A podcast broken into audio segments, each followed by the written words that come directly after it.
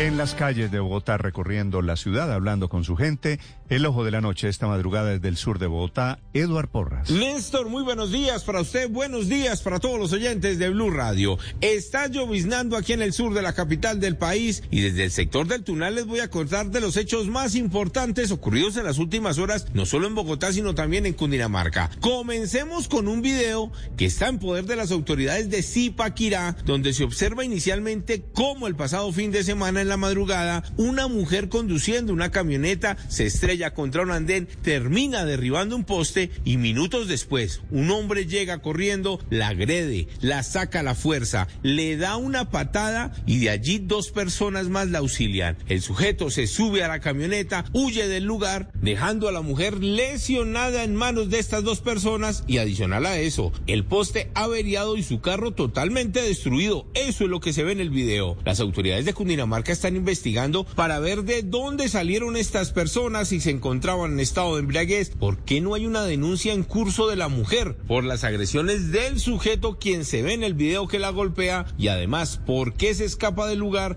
y cuál es el paradero de estas dos personas responsables de este grave hecho? El otro caso ocurrió en Bogotá. Una enfermera que denuncia que tomó un servicio por aplicación y resultó ser toda una pesadilla. El conductor, en medio del trayecto desde el 20 de julio hasta el centro de la ciudad, la amenazó con arma blanca, la llevó hasta un parqueadero, prácticamente la secuestró y la robó. Escuchen ustedes mismos lo que nos contó esta enfermera desde el sur de Bogotá. Llegó un carro de Didi Express de placas C de casa, Z de zorro, U de uva 277, cuyo conductor corresponde al nombre de Carlos Gil. Esta persona me recoge y por el trayecto me empieza a hacer preguntas como qué hago yo, dónde trabajo, qué hago. ¿Usted iba como enfermera?